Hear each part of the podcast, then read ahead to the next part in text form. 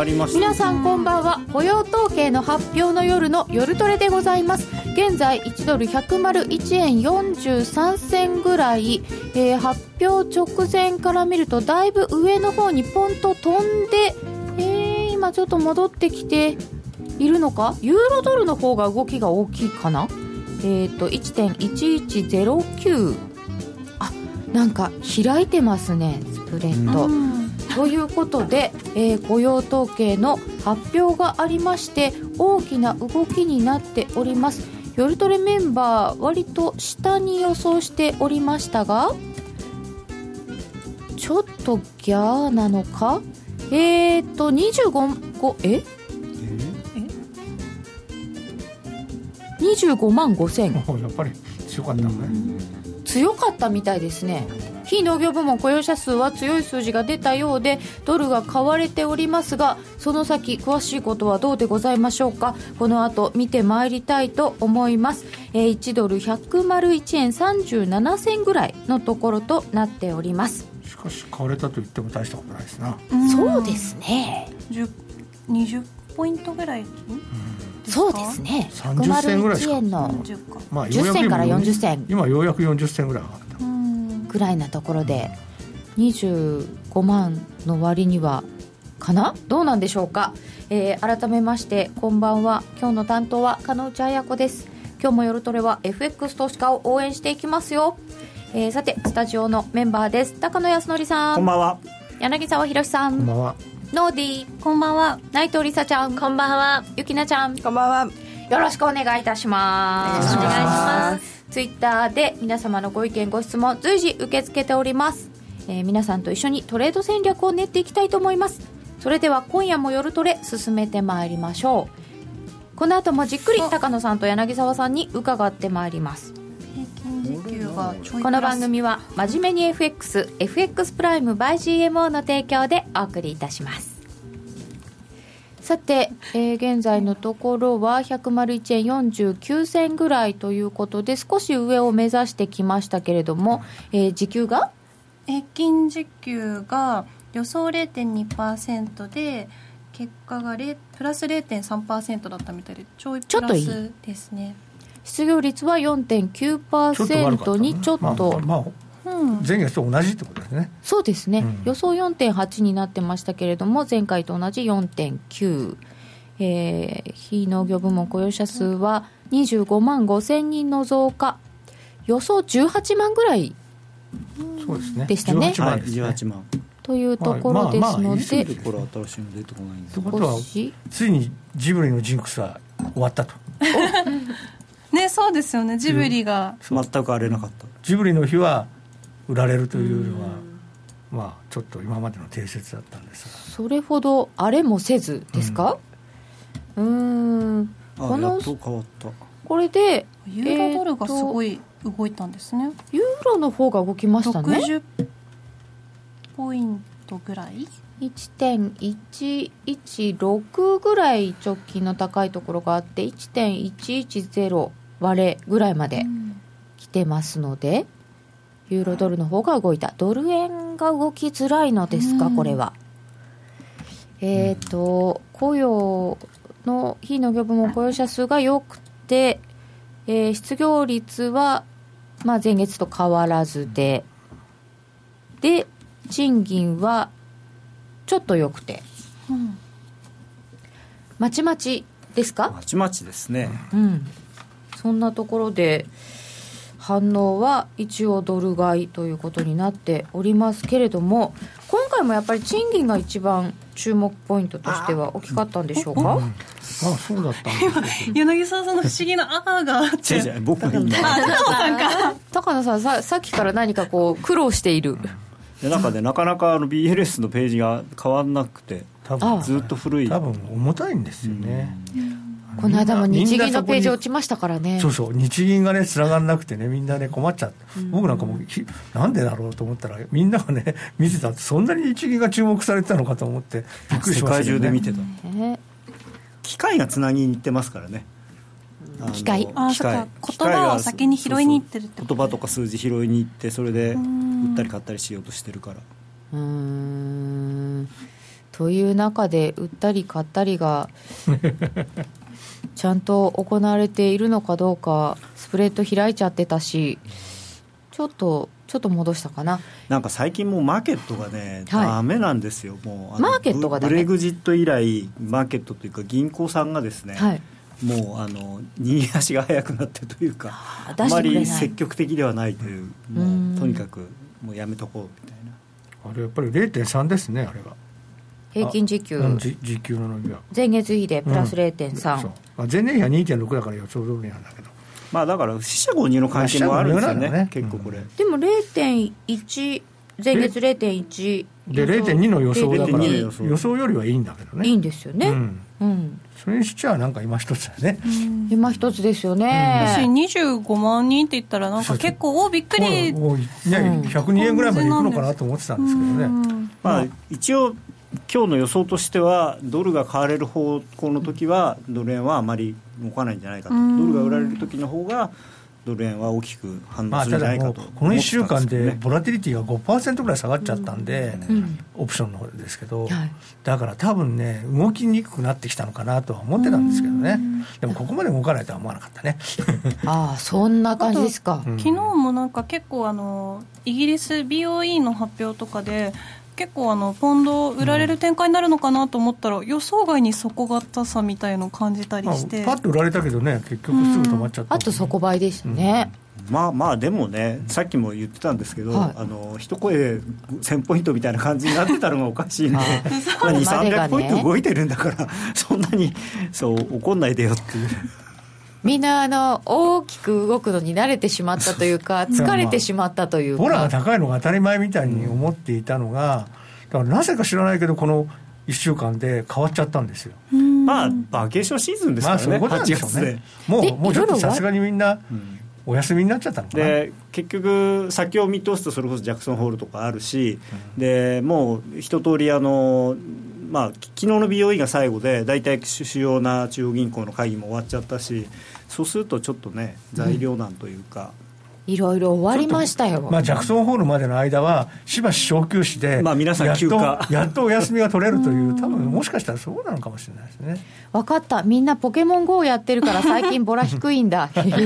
まあアメリカでもねそうですよね、イギリスとかやってるんですかねまだ配信してないイギリス結構すごいらしいもです。うしてます。でした、はい、じゃあでも。ロシアがダメなんですっロシアが？今日からブラジルでできるようになったのああありましたね。まあ、オリンピックに合わせて。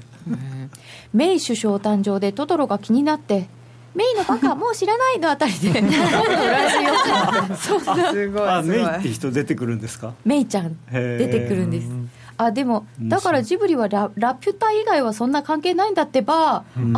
あそうですか。バルスの瞬間に売られるってやつですかね。みんながねツイッターでバルスやっちゃうので。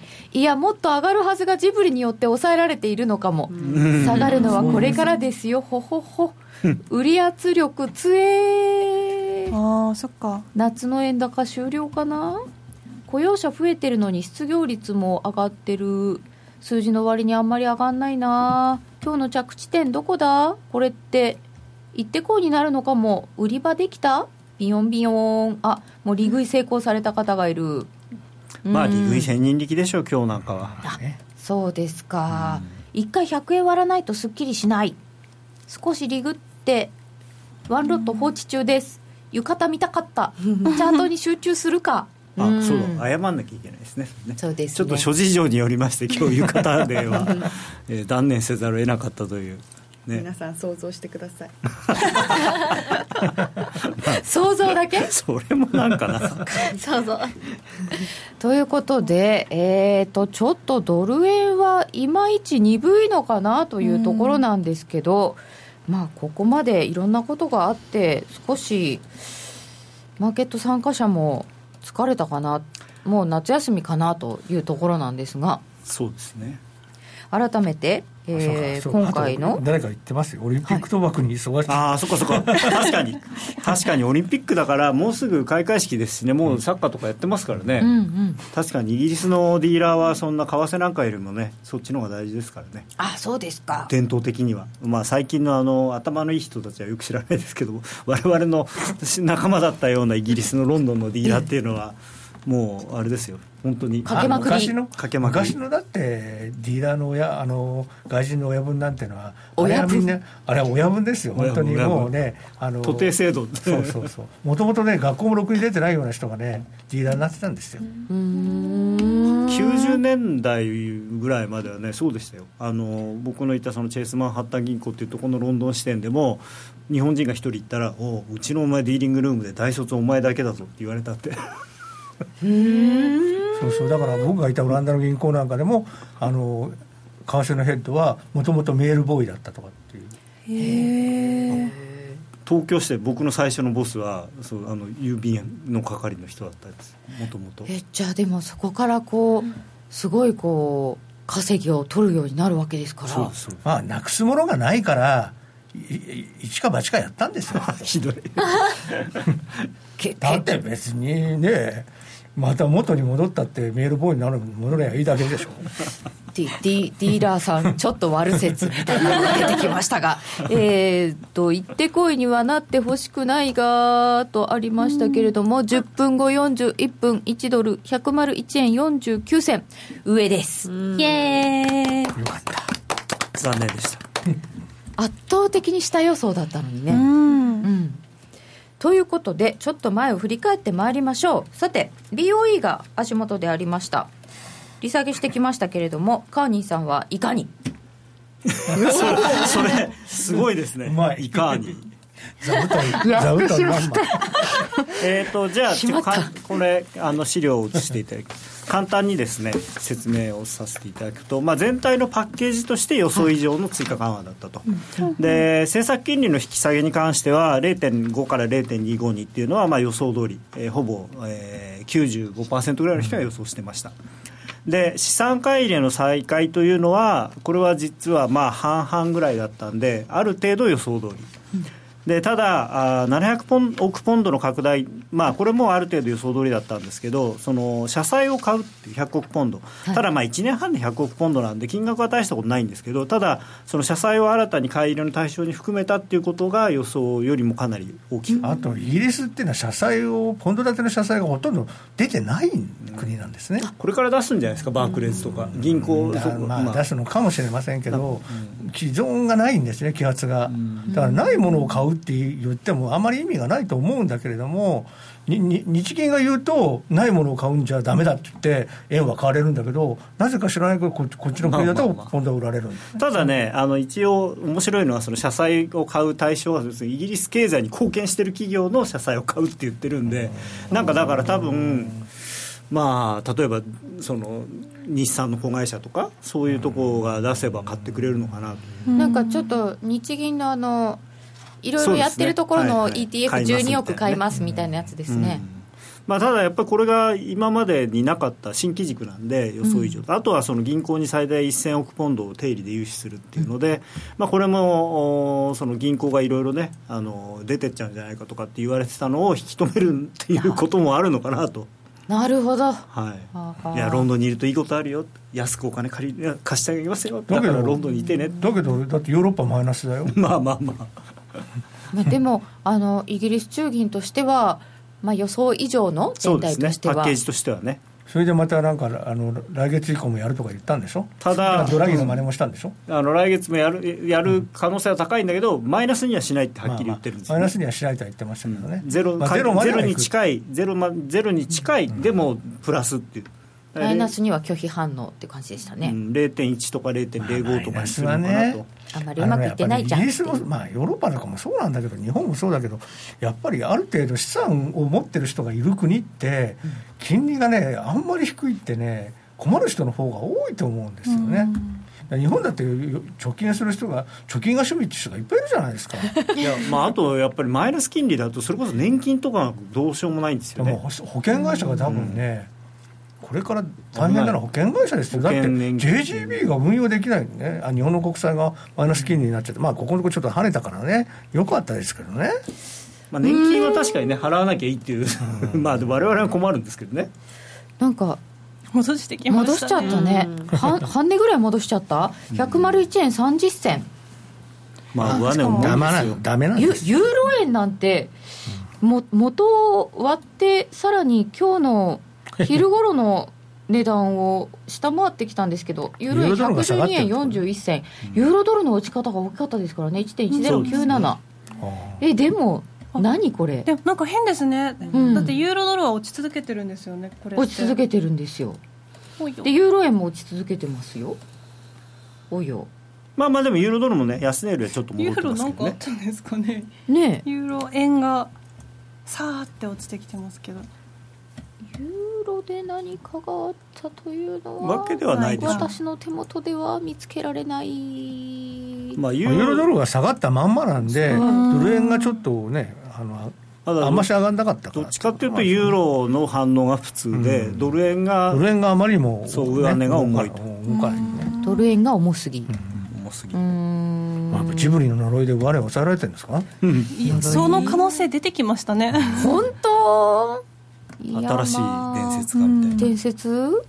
生まれるかもしれないカナダは雇用統計が弱くてカナダドル売られてるそうですけどそれはあんまり関係ない。えーっともう一回あの週労働時間とかが34.5時間ですね。予想通りですね。で5月分は1万1000人を2万4000人に情報修正してます、あ少し増えた。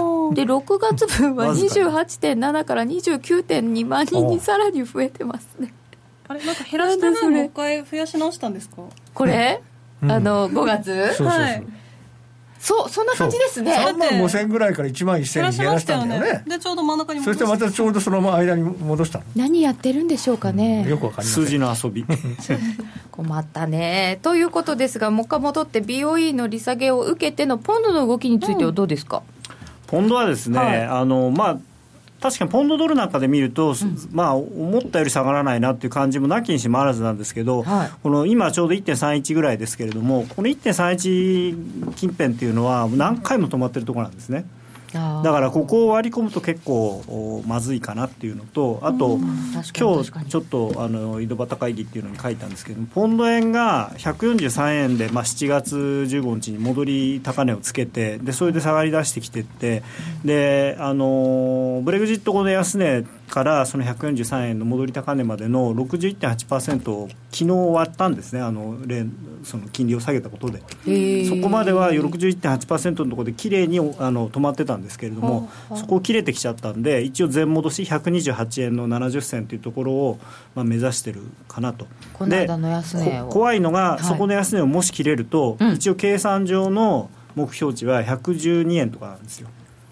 160円からポンドの128 112円？ドル円だユーロ円になっちゃうってことね。そうですね、まあ、160円から128円まで下がって、143円まで下が上が戻って、だ同じだけ落ちるとすると、それ112円。じゃなんですよユーロポンユーロポンドがパパリリティとかね、ってことですよね。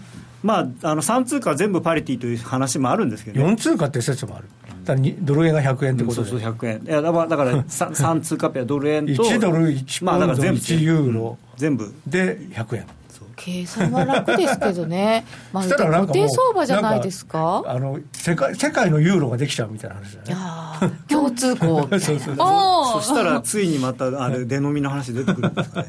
あー100円めんどくさいじゃない日本みたいな？が出飲みすればね、1 100円を1円に新1円にすれば全部1や分かりやすいですけどねえ100円が1円って。そしたら大阪のおばちゃん困っちゃいますよ。大阪？のおばちゃんそうなんか1円単位1キュッパみたいなのができなくなっちゃういやみんなそうじゃん。1円98銭なの。あそうそう。98銭はあるから。別に線が線が復活するだけだから1000が復活しちゃう。えだってハーゲンダッツいくらになるの、えー100円が1円になると。ハーゲンダッツは2円多分55銭ぐらいじゃない？2円55銭ぐらい？スーパーの特売だってあの1円98銭とか、出飲みって経済活動としてはどういう効果なんいやですか？どよくわかんない安くなったように見えるからうん。買うんですよ。買っちゃう。もともとは安くなってるには見えない。いやな。もともとはそうなんですよ。出飲みの目標目的ってもともと安くなったように見せかけることが出飲みの目的なんですなんか普だってに通に100 1万円だったのが100円になるんだよ、そしたらなんか安くなったような気になるでしょ。出飲み計算アプリみたいの出そうじゃないですか。いやでもでも 100分の1だから日本人いらないよそれは。確かに日本人ならいらないな ただあの、まあ、実際確かにコンピューターのいろんなプログラムを書き換えたりとか値段の表示を全部入れ替えたりとかでそのなんていうのかな。あんまり前向きとは思いませんけれども経済効果はあるんですよね当然。っていうのは前から言われてますよね。まあそれはそうですよね全部値札張り替えなきゃいけないわけですから。ああレジの機械変えたり。いやそうレジの機械変え、まあ、でもそれ機械っていうか、まあ、プログラムでしょうけどね。それもだけどほら消費税上げただけでさうまく動かないとか言って文句言ってる人が いるのに出飲みなんてできるのかしら。ジンバブエドルの悪夢。あああこれ後ほど伺いましょう。高野さん柳沢さんのドル円の年末までの予想、ドル円全戻し絶望。絶望なんだ。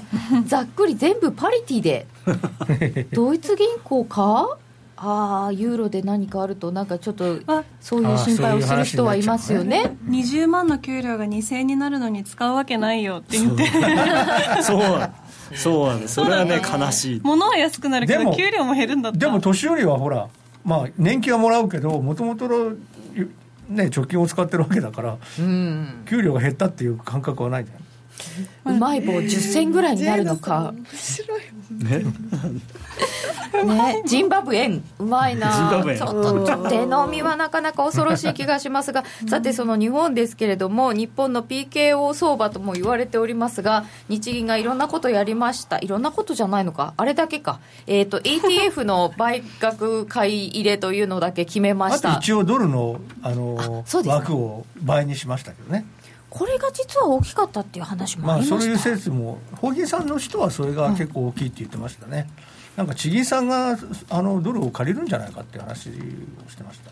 だいぶあのドルのお取り方が厳しくなっていたので、銀行を助けましたよ、ええ。日銀がっていう短話も。期のドルの資金がもうあのパンクしてて全然借りられないんですよね。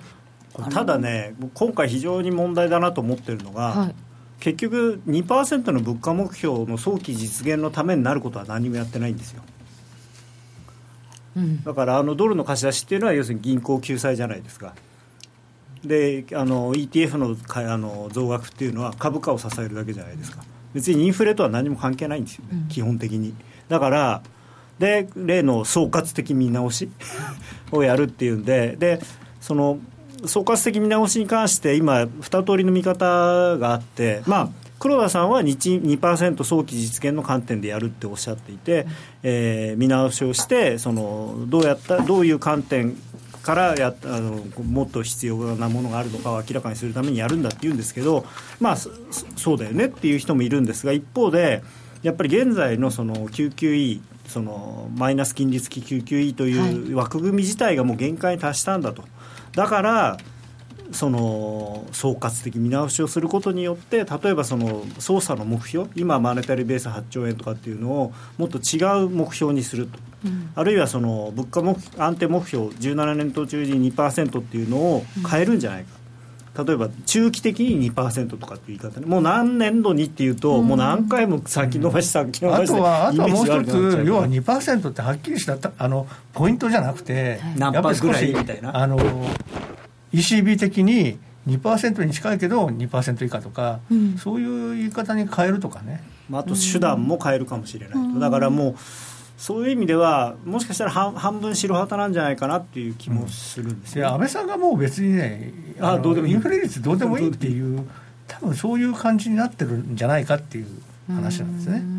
まあまあもう株価さえ上がれば安倍さんはいいんで。でも株価が下がってる時もあの支持率変わんなくなってきたので、それもあんまりどうでもいいんじゃないかっていう説が。まあでも自自民党さんやっぱり自分たちのねお金も必要ですからね、まあ、二階さん幹事長になったんでね。だからそういう意味であまり株下がってもらいたくないかもしれないですね。古い話が蒸し返されてるような気がしま なんかですもね今。度の要するに閣僚の夫人はやっぱりヘリマネー向けになってるんじゃないかっていう、まあ、山本幸三さんとか入ってるからね、ねそもそもだってヘリコプターマネーって何かなと思いません？ヘリコプターマネー、うん最近そういう言葉がよく言われてるんですけどえじゃあ何？ヘリコプターからお金まいてくれるの？取り行くよ？みたいな。でも結局どういうことですかあれ？えあのポケモン GO でこうやるとお金が入るみたいな違うじゃないですか高野さんって始めたからって今この部分だけ聞いてた人どうするんですか？まあヘリコプターマネーってそれヘリいうのはマネーじゃなくてポケマネーになっちゃう。簡単に言うと、まあ、政府が返さなくていいお金を手に入れてそれを何か財政支出に使うと。いうことで、まああの一番分かりやすいのはその、まあ、え永久国債みたいなものとか、あとはよく言われてるのは1兆円硬貨。1兆円？1兆円効果って何ですか？お札って日銀券あれは日本銀行が発行してるお金なんだけれどもあの100円玉とか500円玉っていうのは政府が発行してる、大蔵省あ大蔵省じゃない財務省、だからあれああいうのと同じで1兆円っていう効果を作る。ただそれを流通流通させるんじゃなくて1兆円の効果を作ってそれを日銀に預けてその代わり日銀から、えー1兆円分のお札をもらう。両替してもらう両替してもらう。そう。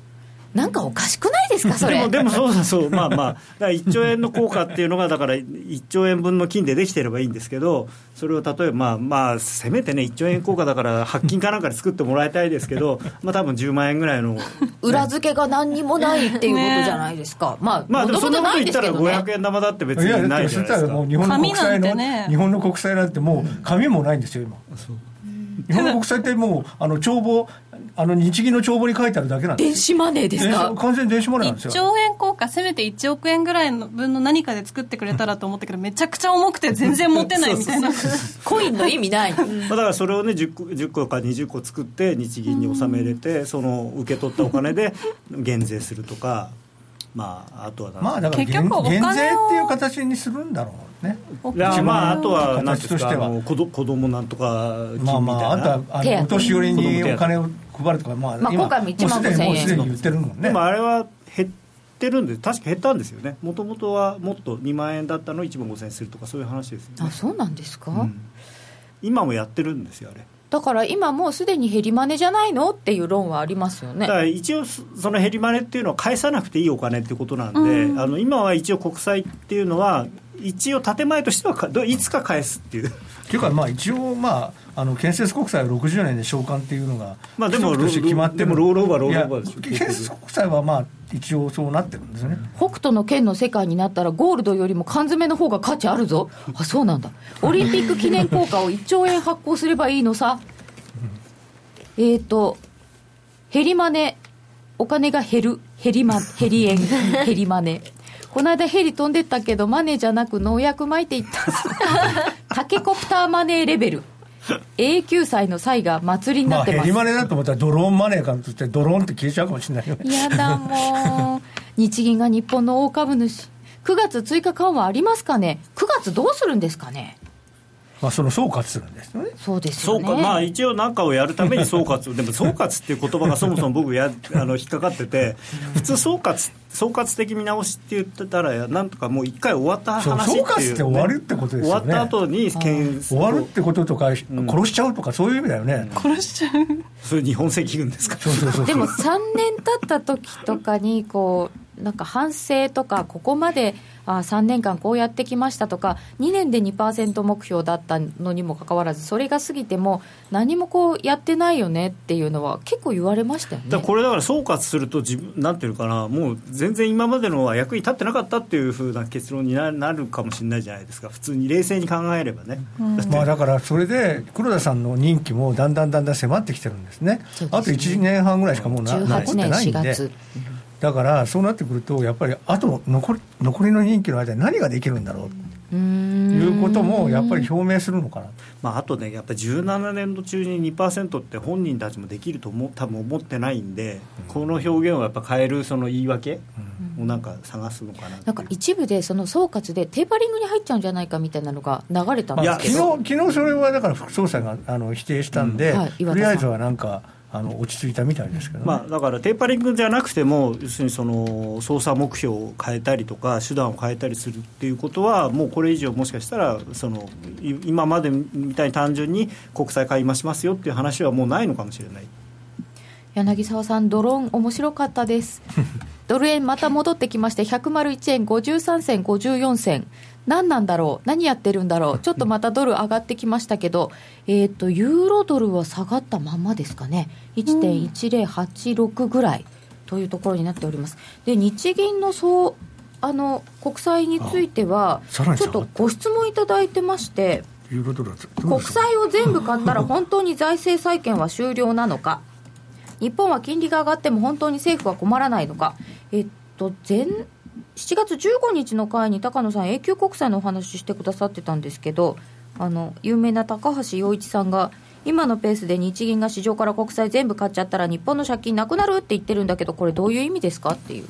まああの日銀っていうのは一応あの国とは別の独立した機関ではあるんですけれども、まあ、国のコントロール下にあって要するにバランスシートをは中央銀行と政府っていうのは一体として見見るべきだって高橋さんはおっしゃっていて、はい。だから、まあ、要するにこっちで借金しててもこっちにそのあの貸し手がいたら中でやってるだけ。だから奥奥さんからお金借りてる旦那みたいなそういう感じになるんで、だからそれは要するにもう借金してないのと同じでしょっていう話ですしてないのと同じこと、はい。奥さんから借りてる旦那さん、でただもしそそうなったらすごくいいことが一つあって金利上がって困らないんですかっていう話で、あの日銀に対して例えば政府が年間20%、まあ、100兆円の国債を持ってて20兆円例えば金利払うじゃないですか、そうすると手数なんていうかな。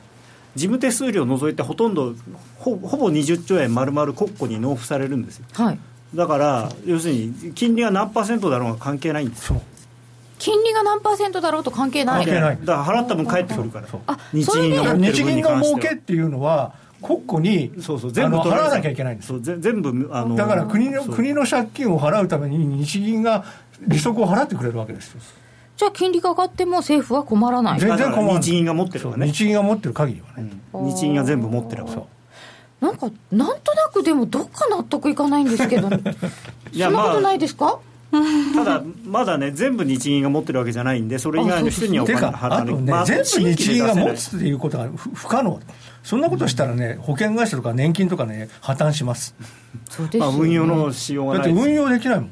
だってあのか株とかあの外貨建ての資産とかって言ったらやっぱりあの価格の変動があまりにも激しいから、それは何十年もずっと持ち続けてて本当にあのある一定のあの利益が得られるかっていう保証がないじゃないですか。そうですよね。まあでもそうすると最近最近はそんな流行ってないかな。ちょっと前に流行った、えー外貨で保険料払いますっていう保険が流行流行る。あの最近聞いたんですよ、なんか外貨建てなんとか保険っていうのがすっごい手数料らしいですね。すごいですよ。もちろんなんかしかもその為替が往復1円ですし。当然これはちゃんと手数料書いてないんですよ騙されちゃいけませんよ。本当にねあの最近銀行もそうなんだけれども、えなんかねあの人たちが売り込む売りつけようとするものってねやったら隠れ手数料が高いんですよ。ここでエキサイトするところじゃなかったんですけど ちょっと最近聞いたもんですから 気になってしまいました。ただねあの一応ここに元銀行員2人いますけれども、あ。の銀行性善説っていうのは僕はあの危ないと思いますね。銀行とか証券会社とかっていうのは、まあ、基本的に手数料商売の会社ですからそうですよね。どうやって手数料を取ろうかっていうふうに考えてるっていうふうに思って、うん。そういうなんていうのかなそうそうか見方で見ないと昔はね銀行って一応ほら集めたお金をはい。企業に貸して、はい。それでその利ザヤでかでまあ儲け儲けるという話だったのがもう金利がもうこんなむちゃくちゃな世の中になっちゃうと、もう結局預金を集めたお金で何か運用するとかってことはできないからそうなってくるともうしょうがないから手っ取り早く手数料の取れるものを売っちゃえみたいな。まあ、あとねなっちゃう。個人的にはその行き過ぎた自由化はい。のせいだとっていう部分もあると思うんですよ、まあアメリカなんか特にそのけんあの顕著な例ですけどえ昔その僕らが銀行に入った1980年代とかぐらいまでは、はい。銀行っていうのはある程度既得権益っていうか、まあ、それが良くない部分でもあるんですけど、あの銀行であることによるその黙ってても儲かるものがあったんですよね。だからそっちでもちゃんと儲かってるからその必要以上にこうなんていうのかな利益のためにこうグリーディーになるな日本語でなんていうんだ？欲張り。になる必要はなかったんですけど今そういう守られてる部分がないんでとにかく金儲けしなきゃいけないっていうふうになっちゃってるんですよ。まあ、ただ、アメリカもなんかグラス・スティーガル法っていうですねもう一回ね。証券と銀行を分けるっていう、分けていたっていう、昔、はい。分けてた法律を復活させるとかいう話がありますので、でアメリカが変わると世界中が変わるんですよね。ちょっとまたそれは勉強していきたいと思います。ではここでお知らせです。相場が大きく動き始めた今だからこそ FX にチャレンジしてみませんか？FX プライム by GMO では多彩な FX 商品を提供しています。自由に取引できるスタンダードな FX なら選べる外貨を、ストラテジーを選んだり作ったりシステムトレードをするなら選べるミラートレーダーとちょいトレ FX。そして値動きが小さくても取引チャンスがあるバイナリーオプションの選べる外為オプション。自分の投資スタイルに合った FX を選べます。FX を始めるなら FX プライム by GMO をご利用ください。株式会社 FX プライム by GMO は関東財務局長金賞第259号の金融商品取引業者です。当社で取り扱う商品は価格の変動等により投資額以上の損失が発生することがあります。取引開始にあたっては契約締結前交付書面を熟読ご理解いただいた上でご自身の判断にてお願いいたします。詳しくは契約締結前交付書面等をお読みください。日本を代表する宗教学者木野和義さんが説いた昭和の名講話集「消防現像」に学ぶ CD 版好評発売中難解と言われた道元禅師の教えが分かりやすい木の節で今鮮やかによみがえります。お値段は税込1万6200円。送料が別途かかります。お求めは0335954730ラジオ日経通販ショップサウンロード。またはネットショップサウンロードまで。気になるレースが今すぐ聞ける。ラジオ日経のレース実況をナビダイヤルでお届けします。開催日のレースはライブで3ヶ月前までのレースは録音でいつでも聞けます。電話番号は0570-008460 0570-008460 0570を走ろうと覚えてください。情報量無料かかるのは通話料のみ。ガイダンスに従ってご利用ください。高野康則と柳沢博の今夜はどっち？ここからは FX 取引を真面目に、そしてもっと楽しむためのコーナーです。よろしくお願いいたします。お願いします。さて、えー、今夜はどっちと言われてもというところですが、101円60銭台までありました。ちょっとユーロはまだ下げてるんですね。下げ下げ続けてますね。うん。どうですか、今日は。これ、方向出ます？ユーロは出ちゃったの？ポイントぐらい動いてます。もう。その言い過ぎか。そうドル円が50銭ぐらいしか動いてないのに、ユーロドルの方がねねだいぶ動きましたよね。かなり来てますよね。うん。1.1150から1.1あでもそれでも70ポイントぐらいか。うん、まあ昨日までがね動いて昨日とかは全然動いてなかったんで、うん。すごく動いてる感じがしますけど。動いてるように見えるだけか、まあやっぱりユーロ最近あんまし動かないですよね、まあ、でも日足で見てもちょっと長めになった感じがしますよ。この3日ぐらいでは結構下げてきた。まあユーロはね一回こう健康体に突っ込んでそこから反落してるんで、はい、まあ弱いのは弱いと思いますねちょっと、うん、まあまあまだまだでもあれですけどね。まだまだ。うん。まあ底固めの範囲だとは思ってますが欧州通貨弱いっすね。CFD が上がり始めたってさっきコメントいただいた。何の？あダダウの。ダウの。ダウ先上がってますね。1万8384ぐらい、うん、まあだから適度な数字だったってことでしょうね。10年債1.530利上げが近づくほど強くもないし、うん、えー、景気は悪くないとまた戻ってきたんですかね、うん、ぬるま湯系。ぬるま湯系。ぬるま湯系、ゴルディロックスですよでもちょっと GDP 怪しいかなって説があったんですけどね、はい、GDP がアメリカ。アメリカの GDP はでもあれは在庫でしょ、うん、在庫が急に減ったんですよね、まあそれはいいことですよね。長期的には。ポンドルが下げてる。ポンドルか。ポンドはだからねやっぱりちょっとやばい感じですね、はい、もう触らない。もう触らない。来年の2月ぐらいがポンドの底だっていう。そうですね。はい、ね、え遠いですね。来来年の2月？あまあサイクル的にね。7年サイクルでしたっけ、うん、おお、来年になるんですか？来年。じゃあそれまで下見ていい？まああの長期のチャートで見るとそういうふうに見えます。ポンドは8年でしたっけ？7年の初めちょっと忘れちゃった、うん、でも来年どっちみち来年。じゃあ戻り売り戻り売りの戦略がいいですか、ね、8年か9年かなんかですね。とはいえなんか1年単位の話になってくると、うんあのポンドの戻り売りもどのタイミングでみたいになってきますね。戻り売りっていうかあの多分サポートライン切れたところで売るのが一番いいと思いますポンドはね。とか前の安値切れたとことか追っかけで大丈夫だと思います。ストーあとはストゴールド買いですかとかって言ってる人がいますけど。ゴールド。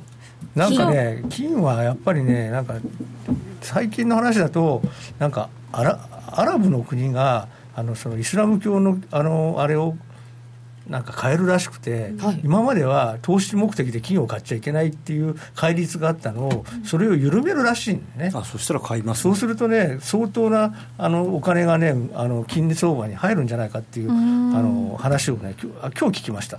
あの中国とで中国とロシアはもともと買ってるんで、ね結構金はまだ買われるかもしれない、ただ、日本人の場合は困るのは、金は上がるんだけど、ドル円は下がるんです、大体いつも。ねだから円建ての金価格が今一つね、パッとしないんですね、えー、じゃあドル建てで買わなきゃダメですか？まあ、ドル建てで買えばいいんでしょうけどね。まあドル建てで買うっていうか あの金を買ってドル円をショートにする。まあまあそういうことですね。ヘッジ、ヘッジで。うーん。えー金を買うっていうことはでもその他がダメそうな気もしますけど8月相場ということで考えていくと一番注目なのはポンドですか？そうですね。さっき言ったポンド円が安値切れるかどうかっていうのはすごく大きいですね、うん。でまああと8月っていう意味では本当にあのねジャクソンホールのジャネット、うんうん。ジャネットさんなんでジャネット・ジャクソンと言ってジャネット・イエレンさんがジャクソンホールで喋るって結構分かりにくいですね でこれでどどうですか？ドル円やっぱり。いやーなんかでもあんまりね多ええ。分利上げに前向きな話はしないんじゃないかなという気がするので。結局しないんだよね。うん。じゃあドルは上がりにくい。うん、であとはその実はその先週出た先週や今週出た政府の経済対策の話もあってこれあのーまあすごい事前にこう期待されてた部分があって すごかったね。面白かったのがあの完全にもうリークされてたじゃないですか、はい。前日にも出てたし直前にも出てたし 細かいところまで全部出てたにもかかわらずいやなんかあるはずだって外人さんは思ってたんですよね。でサプライズがないのがサプライズでドーンと円高になっちゃったんですけどわからない。なんかサプライズがないのがサプライズってもう なん2年ぐらい前から言われてるのにみんなそろそろ気づいてって。いやいや外国人投資家はやっぱりねそういうふうに思わない。んですよ今サのプライズがないことに安心して円を買いに行ったみたいな側面もあるんですかね、それいやそれはあるかもしれない。でもどっちかというと投げ売りですね。あ投げ売りなんですか、うん。じゃあサプライズを本当に期待していた期待してただって ECB の時もそれやったんですよそうそうそうだからねなん。かやっぱり、あのーやグリーンスパンプットじゃないけどなんかやっぱりやってくれるんじゃないかっていうすごいあれが強いんですよね。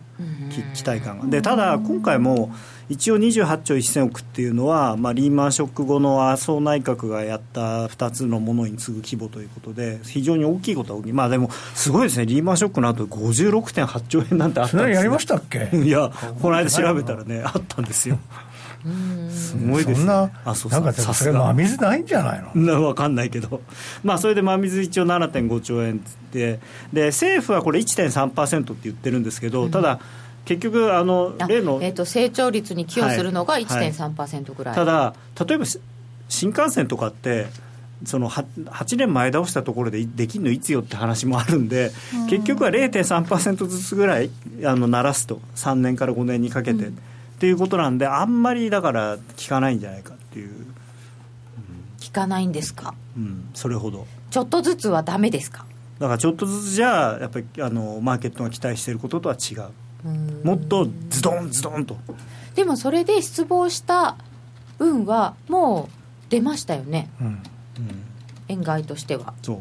まあそうですでね100円をどんどん割っていくような理由はないですよねうん。ただねまだねやっぱり円ショートは残ってるんであのーまあとりあえず100円のところっていうのはすごい心理的なあれがありますけれどもそこを割り込むとやっぱり99円目指さなきゃいけなくなると思いますね。であと輸出産がどこまで売れてるのかっていうのがねよくわからないですけれども、まあ、大体この季節8月お盆の時期になると輸出のオーダーがバーッと上に並んでくるんで、今このレベルだったらどうするのかなと思うと、まあ、105円じゃちょっとつきそうもないんでやっぱもうちょっと手前に売りのオーダー出してくると思うんですよね。でそうするとそれを見るとやっぱりディーラーは売りたくなるんですよね。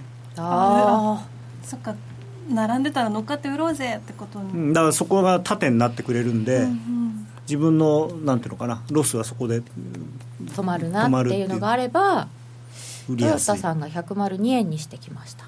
ねおー。いやそれは結構大きいと思いますよ。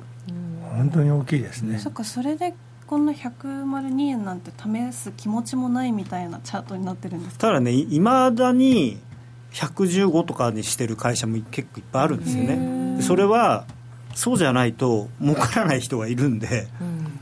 まあだからトヨタさんはそのいち早くそうやってこう実勢にあ近いところまで下げてこれるっていうのはそれでも利益が出るからなんですよね。だからそれってなんか変な話なんですけどね。でもだって115に設定しても結局売れないんですよね。まあいやだからそこがまたあの怪しげな外銀のオプションディーラーがなんかこうねいやいやじゃあこうやればっつってややこしいことやってなんてもう今から90円なんかつくわけないじゃないですか90円のドルプットいっぱい売ればそのあれ乗っければ 115円になりますよ出来上がり。ねでオプションでね。将来ね怖いことになる。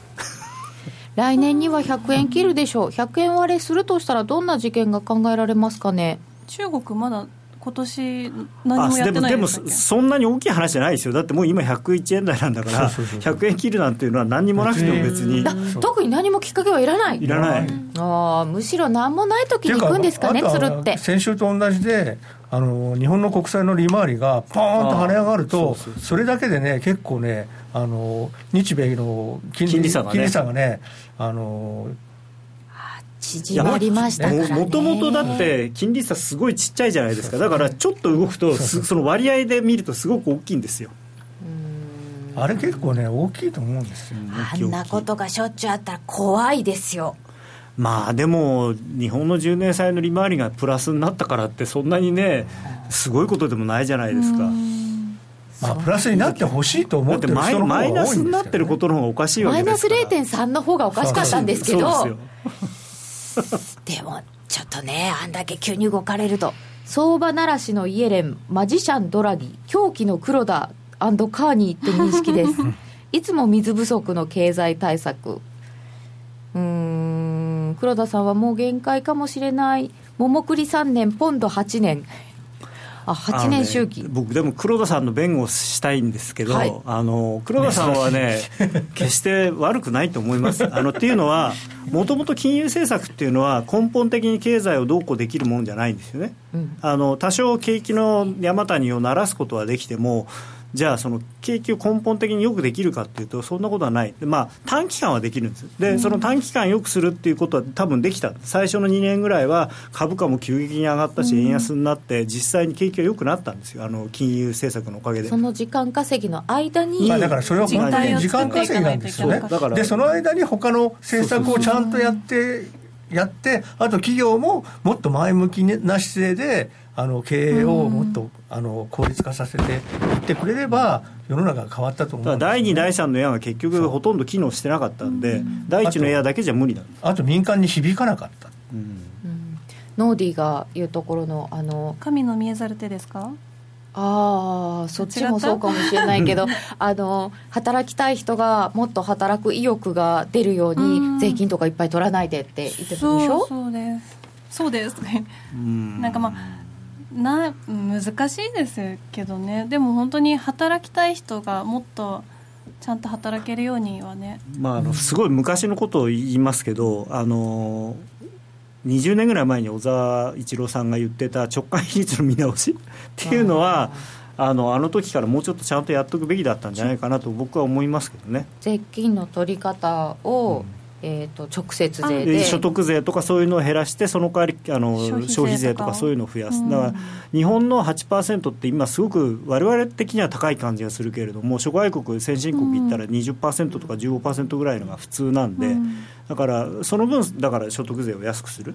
であとはその軽減税率みたいな食料品とか、そういうものに対してはもっと安い消費税にするとかっていう面倒くさいんだけどそういうことをやらないと、なかなかやっぱりねさっきの話じゃないですけどいくら値段安くなっても手元にお金なかったら物買えないから。うん。で物買う時はまあ確かにその急に15%になったら嫌だけれどもずっと15%の税消費税だったら慣れてくればあんまり気にならなくなるから、あのちゃんとその所得税がそれなりに減税されてて自分のところにお金が入ればね今知らないうちにお金はなんかあの残らなくなってるんですよね、なんとか手当とかいろいろ減ったし、ね。保険料上がったそしね、さて、えー先ほどいただいておりました年末までのドル円の予想はどうですか？難しいですね。100円は何にもなくてもつるって下げちゃうかもしれないっていうお話でしたけど逆に105円とか上に行くには何がある？なんか一目の雲が105円なんでね今ね確か上限が。上限が105円ぐらいですね。冷やしのですか？それがずっと横ばいで105円なんで、ん。なんかチャートの形見てるとなんか105円から上いけないんじゃないかって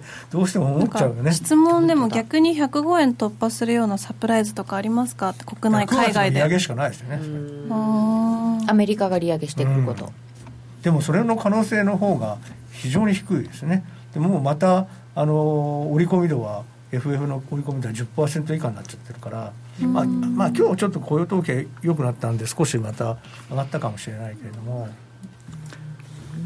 まあ個人的にはあって12月だと思ってるんで、だから。もう9月だってまあ前は思ってたけどもう最近諦めました、諦めましたか、うん。まあ一回僕は95円ぐらいまで下がるのかなとは思ってますけどね。95円ぐらいまで、100っていうのは多分心理的な節目なんでしょうね、だけですね。で実際もう一回あのやっちゃってるんで、あのそんなにオプションのバリアとかも多分ないと思いますし。そういうところでまああんまり止まらないとすると95円ぐらいまでいっちゃうかもしれない、うん。で95円ぐらいになるとさすがに若干ですけど、その購買力陛下とかそういうところから見て、まあ、やっと円高と言えるレベルになるんで、またあとね、多分ね、この間の安値が99円ぐらいだったじゃないですか、あそこ下抜けてくると、また介入がどうのこうのとかってね、なんて言い出しますですよ。まあ、やらないと思いますけどね、うん。やらないそのそのレベルでは。やらないっていうか、できないと思うんだけれども、でももう、口先はやると思うんですよね。ちょっとそんな感じで年末までの下値は出てきましたが上は出にくい感じですが現在はうん。101円63銭近辺とちょっとドルが上を試している感じになっていますが一方でだからユーロドルはユーロ安ドル高で1.1069下げ続けているユーロという状況になっております。ここまでは高野康則と柳沢博の今夜はどっち？でした。ここで一旦お知らせです虎ノ門医学セミナー、より良い地域連携医療を目指して、高度先進医療機関である虎ノ門病院の医師などが、医療の動向から身近な病気の治療、予防などを幅広く解説します。虎ノ門医学セミナーは、毎週木曜日夜9時30分、好評放送中。ラジオ日経ポッドキャスト。過去に放送した番組の一部やポッドキャスト限定の番組を iPod などの MP3 プレイヤーでいつでもどこでもお聞きいただけます。詳しくはラジオ日経ホームページの右上にあるポッドキャストのアイコンからアクセス。競馬展望番組「ウマキン3」ラジオ日経の競馬実況アナウンサーが練ったつもりの予想をお届けします。今日も絶好調氷川米田アナの大阪コーナー。中野アナのよく当たるらしい厳選一頭もお聞き逃しなく「ウマキン3」はラジオ日経第一で金曜夜8時から。大丈夫みたい。教えて高野さん柳沢さん。教えて高野さん柳沢さん。あ噛んじゃった。ごめんなさい柳沢さん。夜トレガールズのリアルトレードが開催中でございます。あ。さてみんなの様子はどうなっているのでしょうか？リアルトレードがはい一度わ我々が一から勉強し直してからっていう方向にあ一旦止まってるのこれ、はい。そうなんです。あごめんなさい。なったんです。どうしよう資料が出せ一ない。旦休みですね。そうなんでですじゃないえーと？私たち忘年会の資金を稼げないから。忘年会の資金を稼ぐんだ。そう真面目にそうだから勉強し直して。このままだとみんなで、えー公園で缶ビールっていう感じになっちゃうんで。しかも缶ビール持ち寄りですよみんな。自腹で。そこはじゃあ僕と柳沢さんで ごちそうしてあげよまあじゃあそんなに頑張んなくてもいいか。う いや寒いと思うよ公園。じゃあ寒い。忘年会じゃね今ならいいけどね。そう。じゃあ高野さんのトレードドリル今週は何の勉強ですか、っていうかねこれごめんなさいなんかパソコンがですねネットワークに接続ユされていーストリませんになームが落っちゃったんだけど。ちてしまいました。申し訳ありません。ユーストリームが落ちてしまいまして今画面が出ません。切れこれ難しいな。この話を。た。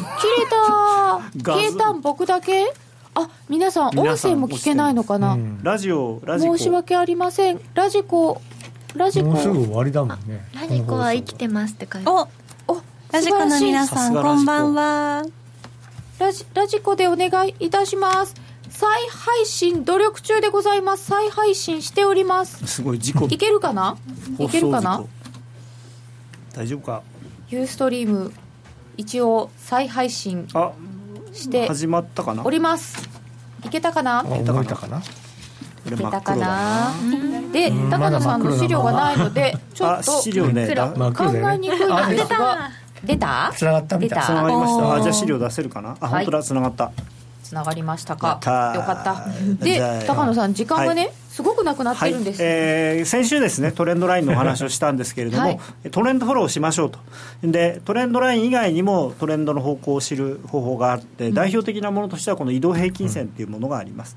でこれは単純移動平均線で、まあえーたまたま12っていうの時間足なんで12っていうのを使ったんですけどこれで、まあ、その移動平均が下向いてるときはトレンド下ですよ。上向いたら上ですよってそれだけの話ですね、まあ、割とでもシンプルだけど役に立つと僕は思ってます。シンプルな方が本当はいいんですよね、あのねあれこれあれこれ最近はね難しいことを言い過ぎ。大体エリオットウェーブだってあんなのねカウントできないよできないまああの後付けですから。どこから数えたらいいかわからなくなります。であともう一つ大事なのがあのこれはあのし視聴者の皆さんもあのよく肝に銘じてほしいんですけどトレンドっていうのはあのなんていうのかなそすごくこう重なり合ってるんですね。フラクタル構造とかって言うんですけど、入れ子型。はい、あの重層構造日本語で言うとになっていて、あのー長い例えばこの図で言うと長い長期の上昇トレンドの中に中期の上昇があって下降があってその中期の上昇の中にさらに短期の上昇と下降があるっていう。で自分はどの時間軸で仕事仕事じゃないや トレードをしてるのかっていうのを常に意識してやらないと長期は上昇だからとかって言って例えば年単位の話をしてても自分のトレードにはあんまり関係がないんですよね。うん。まあ、もちろんあの関係ある人もいますよ、ウォーレン・バフェットさんみたいな人はあの20年、30年のタームで考えて株は必ず上がる、だから下がったら買うっていうんでいいんですけど、やっぱり皆さんはあのデイトレードであるとか、それからもっと短い何分とかっていうのでやるんだったら、1時間のチャートで右上がりだったら買いから入ろうとかっていうふうに考えないといけないんで、このあの自分がどの時間軸でものを見てるのかっていうのをちゃんと意識してやってもらいたい。であとはとよくあるのが、えー買って下がってきたら、い、やいや中期では上昇だからとか、ねいやいやこれはあの1か月経てば上がるはずだとかってだんだん見方を変え変えるのはやめる。最初に決めた時間軸でいく。ちゃんとやる。はい。はい。ノーディーはどれぐらい？私は結構その日のうちには完結しちゃうのが多いですね、で長くて1週間とか。本当に最近その長めのものは一応持とうみたいな感じで、そういうのはちょっとこう1週間1か月とか見ていきますけど。もぜひ自分のいろいろ試してみてます。時間軸を決めてはい。試してみてください、さて今日は非農業部門雇用者数25万5千人と予想を上回りまして、えー失業率はちょっと悪化という結果となっておりました。ドル円現在 101円68銭ぐらい。ちょっとドル円は上を目指しておりますえー雇用統計の夜皆様いかがでしたでしょうか？それでは皆さんまた来週。この番組は真面目に FXFX プライム by GMO の提供でお送りいたしました。引き続きユーストリーム延長戦でお付き合いいただければと思います。さようなら。さよなら。さようなら